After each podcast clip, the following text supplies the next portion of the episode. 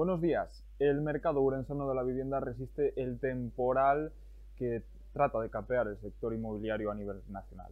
Desde enero hasta agosto se vendieron 1.350 viviendas en la provincia, lo que supone un 6,4% más que en el mismo periodo del año pasado.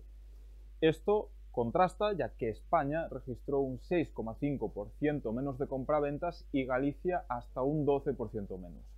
Parte de la explicación de esta tendencia contracorriente está en la buena salida que se le está dando a la vivienda en ciertas zonas de la ciudad, pero sobre todo en la Ribeira Sacra.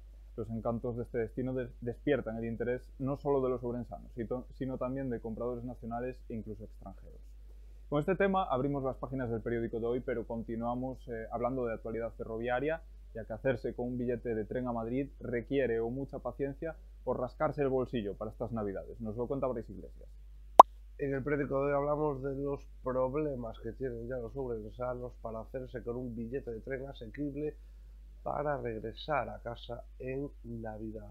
Los billetes entre Madrid y Ourense ya tienen en, en los días grandes previos a las fiestas navideñas prácticamente todos los trenes agotados y las plazas que quedan superan los 90 y los 100 euros en la mayoría de los trayectos. Un concurso gallego de robótica reconoce el trabajo de un grupo de alumnos del Divino Maestro.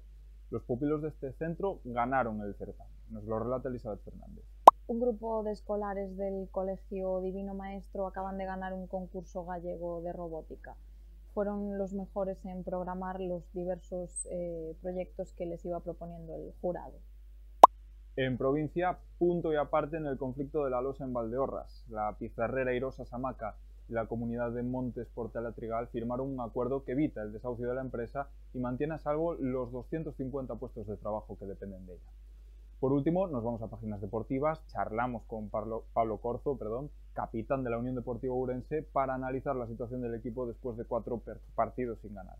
Y también hablamos con Sara Suárez, portera del Urense On Time. Este sábado metió el gol que abrió la lata de la remontada contra el Roldán para que las urensanas se llevaran la victoria.